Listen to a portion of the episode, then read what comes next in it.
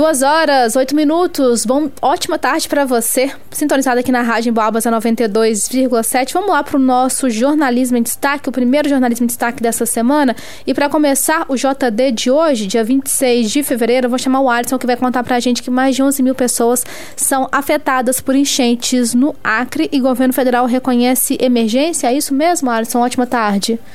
Oi, Isabela, boa tarde para você, boa tarde também a você, nosso querido ouvinte que abre a semana junto conosco aí, mais uma semana juntos aqui de muita informação.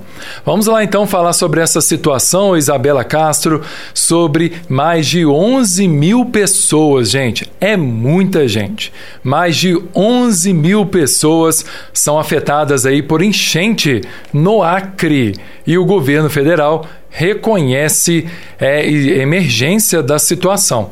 Do total, gente, mais de 5 mil pessoas estão desabrigadas em todo o estado.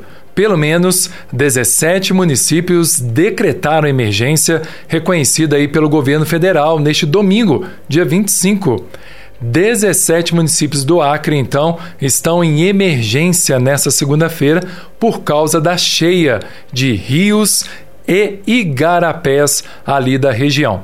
A inundação provocada pelo rio Acre já fez com que mais de 11 mil pessoas precisassem deixar suas casas, gente. Do total, 5.578 estão desabrigadas e 5.703 desalojadas, segundo aí o governo do estado. O decreto, gente, reconhecendo a situação, consta no Diário Oficial da União, é, que saiu ontem, domingo. A medida também havia sido publicada em edição extra do Diário Oficial do Estado do Acre. Entre as cidades mais críticas estão Jordão, que fica ali no interior do Acre. A prefeitura de lá, inclusive, decretou calamidade após aí 80% da zona urbana ficarem é, a ficar alagada. O hospital, gente, foi invadido, tá bom? Pelas águas aí e os pacientes precisaram ser levados para um prédio da Secretaria de Assistência Social. São, são informações, então, que foram reunidas aí pelo G1, inclusive com várias imagens mostrando realmente a situação preocupante lá no Acre, gente, neste mês de fevereiro, cheias aí é, ocupando toda a região lá do estado do Acre. A capital Rio Branco, ela enfrenta problemas, por exemplo, aí com o transbordo dos igarapés Batista, São Francisco e também Dias Martins. 30 bairros da capital acreana foram atingidos. Segundo aí a medição que foi divulgada pela Defesa Civil, o manancial está com 15,96 metros de altura em Rio Branco, quase 2 metros acima da cota de transbordo que é estabelecida aí em 14 14 metros e com tendência de subida. O número de desalojados está em 274 e de desabrigados em 481. 481 pessoas, tá bom? Pelo menos 33 bairros foram atingidos por causa da situação, portanto, o governo decretou, o governo estadual do Acre decretou estado de alerta no sábado e a União, o governo federal, decretou aí o estado de emergência né, no último domingo, segundo o Diário Oficial, Isabela. Pois é, a gente sabe que esse início de ano é muito complicado, né, Alisson? Porque o nosso país sofre em várias regiões com essa questão das chuvas intensas, né? Então, então por isso que é tão importante que os governos federais, os governos municipais tenham um plano realmente para ajudar a população nessa época do ano. Claro, a gente espera que a situação lá no Acre melhore. Obrigada, viu, Alisson, pelas suas informações. É, duas horas e 12 minutos, vou chamar o Lucas que vai contar pra gente que adolescente que voava com piloto de parapente que morreu sofre outro acidente aqui no estado de Minas Gerais, né, Lucas? Ótima tarde. Boa tarde, Isabela, e boa tarde também para você, ouvinte da Emboabas. Mais informação 92,7 eu não sei se é sorte, muita sorte ou muito azar, porque a estudante Daphne do Carmo, de 13 anos, passou por um novo susto em um outro acidente com parapente lá em Sete Lagoas, na região central de Minas Gerais, neste sábado. Foi o segundo acidente envolvendo a jovem na Serra de Santa Helena. No primeiro acidente, né, o piloto havia proposto um voo para realizar o sonho da adolescente. Na tentativa, no dia 11 de fevereiro, o piloto Gilberto Pereira Araújo, então com 50 anos, teve o um mal súbito no meio do voo, resultando numa queda fatal, e ela apenas teve ferimentos leves. E agora, neste último sábado, de acordo com o boletim de ocorrência, o piloto de parapente de 55 anos também não conseguiu pegar uma corrente de ar adequada para voar e caiu numa altura de 5 metros. Eles foram resgatados pelo Corpo de Bombeiros e levados para o hospital pelo Serviço de Atendimento móvel de urgência, o SAMU, o piloto estava com dor no peito e Daphne da barriga e na clavícula. A Daphne e a mãe, elas vendem bombons e cones de chocolate pelas ruas de Sete Lagoas em Minas Gerais. Ir até a Serra de Santa Helena, ponto mais alto da cidade, foi uma estratégia para aumentar as vendas naquele dia, quando Daphne conheceu Gilberto Araújo, o piloto de parapente com mais de 20 anos de voo nessa região, mas infelizmente o primeiro é, voo, o piloto piloto veio a falecer e neste segundo voo ela sofreu um acidente junto com o segundo piloto. Eu acho que isso é um aviso, Isabela. Pois é, complicado demais, né? Um, um, fato triste, né? Porque era um sonho da menina, né? Em várias reportagens a gente pode ver que ela tinha esse sonho, tinha essa vontade e acaba que sofreu o segundo acidente e o piloto também acabou morrendo. Pois é, muito complicado, uma situação bem, bem delicada, né, Lucas? Pois é, que ela não perca esse sonho é, de voar. Exatamente. Só que agora, né, o, o governo está incentivando a, a procura de métodos legalizados para poder voar, né? De, de saltos é, é, registrados, com pilotos registrados, para que possa realizar o sonho da garota de uma forma bem mais segura do que das outras vezes. É, para qualquer coisa que a gente vá fazer na vida, qualquer esporte radical, a gente precisa da orientação de um profissional, né, com capacidade, também com anos de experiência, e que tudo ali esteja é, de forma adequada, com os materiais, né, gente, em dia, adequado, para que nada disso aconteça.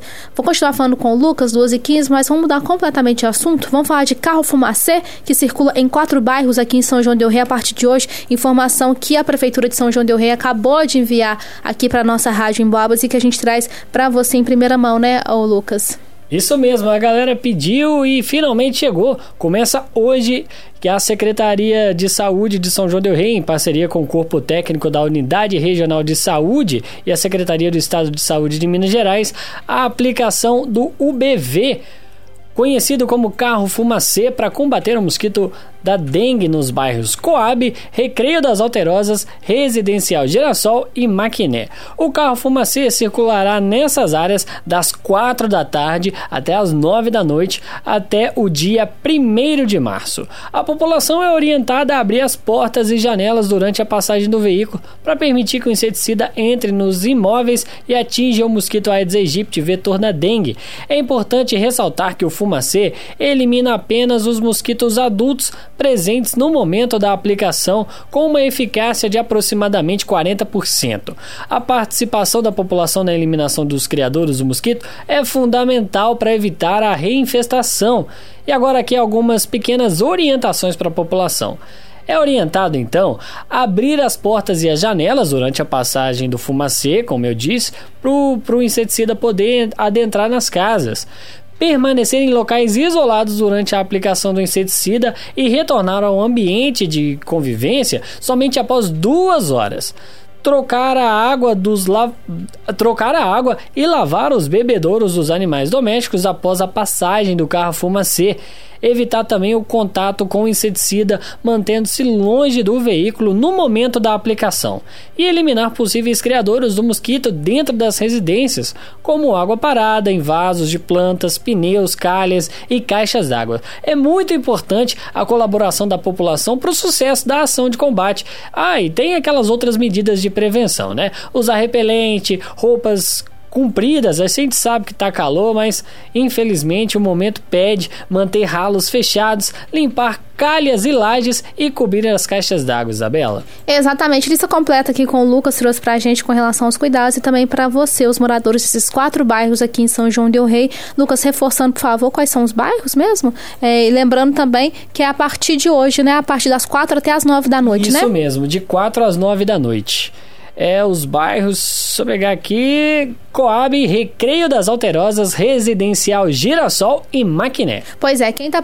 É, mais uma vez no Maquiné, né? Chama atenção, porque semana passada, quinta-feira passada, né? Foi no Maquiné, mais uma vez lá no bairro. Lá aqui. foi o Aerosystem. A Aero, o Aerosystem, verdade. E mais, é mais uma ação, né? E é importante a gente falar, se você está é, de olho aqui, sempre atenta à nossa rádio em Babas, é 92,7. No nosso horário comercial, a gente tem um pequeno comercial da prefeitura falando justamente sobre que passará pelos diferentes bairros aqui em São João del Rei e que à medida que forem é, divulgando quais são esses bairros, as datas, a gente está divulgando, a prefeitura está divulgando e claro, nós aqui da Rádio Babas também faremos esse papel divulgar para você. Daqui a pouquinho você pode conferir essa notícia também nas nossas redes sociais, facebook.com barra Rádio Emboabas e também Instagram, arroba Rádio Emboabas. E Lucas, é, vale também a gente lembrar aquelas outras orientações, né? O pessoal sai um pouquinho de casa, né?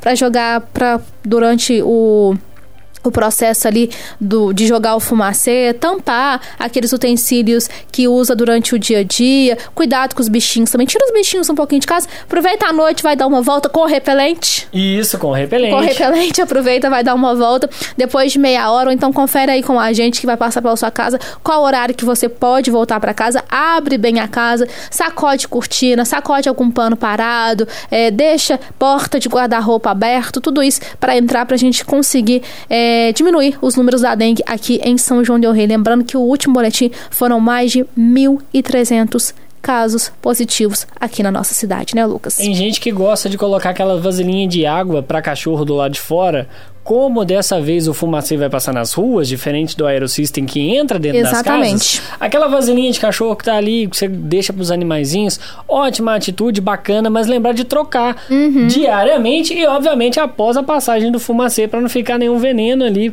pro cachorrinho também. Exatamente. É mais ou menos as mesmas orientações, mas é como o Lucas explicou. O Lucas explicou. O Aerosystem é dentro de casa, o fumacê é fora. Mas, claro que é muito importante que você ventile a sua casa, né, amigo ouvinte? Abra bem as portas, portas, as janelas, é, os locais fechados. Então, assim, ah, mas eu vou deixar. É, talvez a minha sala fique mais. Geralmente, né, gente? As, as organizações das casas, as, as salas ficam na parte da frente. Mesmo assim, é, é legal eu abrir o meu guarda-roupa? É, gente, é legal, porque o fumacê ele tem um alcance considerável. Então, por isso que tem essa orientação de deixar os, essas partes, né? Guarda-roupas, armários, enfim, abertos, né? Vamos todo mundo fazer a nossa parte. Vamos lá, 2h21, falando em fazer a nossa parte, gente. Nós aqui da Rádio Emboaba, semana passada, na sexta passada, falamos com os, o responsável pelo setor de endemias, o supervisor do setor de endemias aqui de São João del Rei, sobre o funcionamento do Teledengue. É porque, gente, ouvintes aqui da nossa Rádio Emboabas, durante o nosso quadro Boca no Trombone, relataram que estão tendo dificuldade em falar com o Teledengue, que é o serviço de, do setor de endemias aqui da cidade. Ah, né, ao contatar a pasta pelo 33 979 1569. A gente entrou em contato com o responsável e ele nos explicou o seguinte, que muitas que o telefone está funcionando sim, tá, gente? Essa primeira foi a primeira fala dele, que o telefone está funcionando, 3379 1569. Ele esclareceu alguns pontos que devem ser levados em consideração ao se fazer o contato com a pasta. Ele disse o seguinte, que o telefone está funcionando e que todas as demandas estão sendo atendidas da, da melhor forma possível. Só que a população tem que ter um pouquinho de paciência, porque nós é, não contamos com um profissional destinado para a função de atender um telefone, registrar as denúncias, né? É, diz ele, o Ebert explicou para a gente, que são apenas os agentes de endemias que fazem esse trabalho. Então, é, ele não sabe direito em que momento essas pessoas ligaram, mas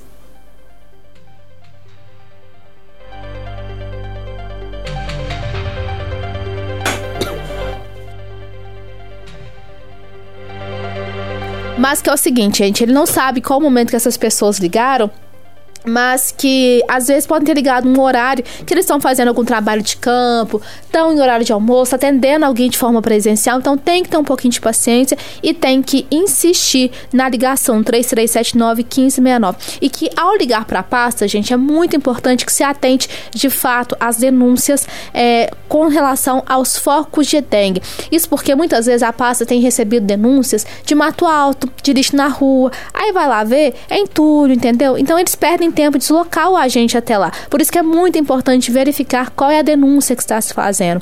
Então, a população tem usado muito do artifício, do artifício da epidemia da dengue para denunciar lotes com mato no alto no setor, explicou o Herbert. Então, o que, que acontece? Primeiro, gente, vamos supor, em questão de, de mato alto, tem que se falar com o setor de urbanismo. Porque fala assim, ah, mas se é em Mato Alto, com certeza tem foco da dengue. É um caminho, gente, olha só. Primeiro tem que ligar para o setor de urbanismo no 3379-2941 para que o setor de urbanismo vá notificar o responsável por esse lote. Depois que o responsável desse lote for notificado e tomar as devidas proporções, aí sim o agente de endemias pode entrar. Porque não, eles não têm como entrar com um mato muito alto para fazer o trabalho deles, né? Que é verificar se tem é, foco de mosquito da dengue, o que, que eles têm que fazer ali para exterminar esses focos, entendeu? Aí sim, aí tem que fazer esse trabalho conjunto. E questionado também se o Teledengue está funcionando em esquema de plantão, o Ebert explicou para a gente que o setor não está atendendo esse regime, tá, gente?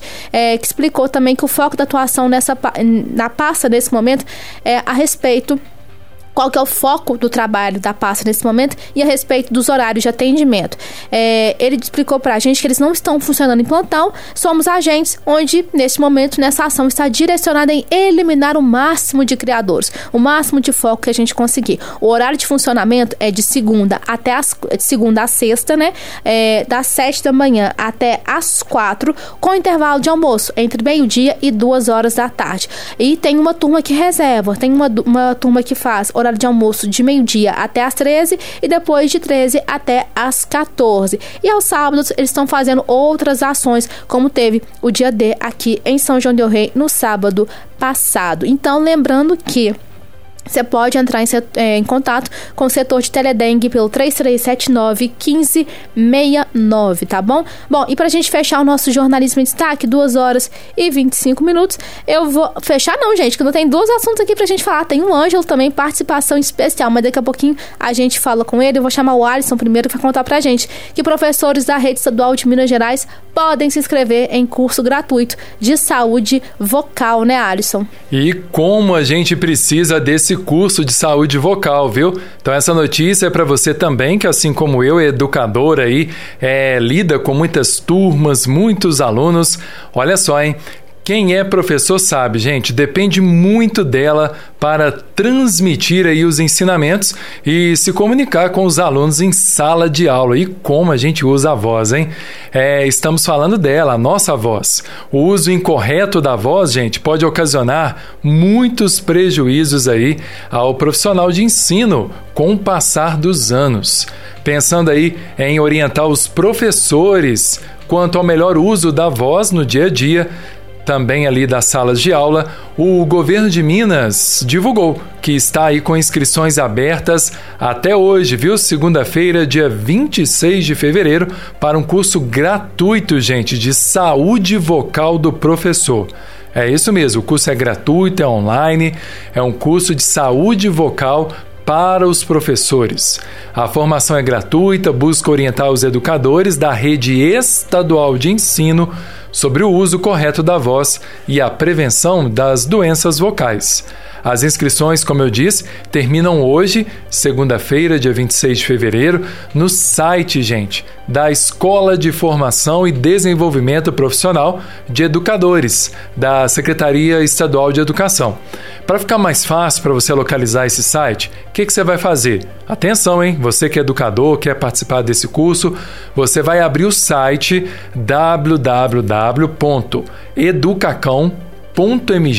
www.educacão.mg.gov.br. É o site da Educação do Estado de Minas Gerais. Abriu o site oficial, você vai lá na área da lupa, que era a lupa de pesquisas, você vai digitar lá curso de saúde vocal para professores. E aí você vai acessar lá o link que vai aparecer com todas as orientações para você se inscrever. E um recado importante: o curso é exclusivo para professores da rede estadual de ensino, tá bom? E ele é limitado ao número de 5 mil vagas aí para fazer esse curso online, podendo aí participar, portanto, professores da rede estadual efetivos e contratados. A preparação, gente, tem a carga horária total de 20 horas, 20 horas, tá bom? Sendo realizada aí entre os dias 5 de março e 4 de abril. Ou seja, é um curso bem curto, 20 horas, dá para o educador aí encaixar esse horário, né? Eu sei que são muitas aulas, mas é importante para você, para todos nós, é ter essa consciência da nossa saúde vocal, até onde a gente pode ir aí na hora de conversar, de palestrar, de, de ensinar os alunos o tom da voz. Então é importante, viu? Vai lá então no site www.educacão.mg.gov.br, na lupa de pesquisa você vai digitar curso de saúde vocal. Carga horária total 20 horas, como eu disse. As inscrições terminam hoje e o curso vai de 5 de março até 4 de abril de 2024. A forma do curso é exclusivamente online, Isabela. Uma grande oportunidade para os professores da rede estadual aqui de São aqui de Minas Gerais, né, gente? Então, 5 mil vagas, professores de São João del Rei e região podem se inscrever. E agora sim, para a gente finalizar o nosso jornalismo em destaque, vamos falar do IPSENG, que informa que irá suspender pagamento de aposentados e pensionistas que não realizaram o censo previdenciário. Quem traz as informações é Ângelo Virma. Ângelo? Bye.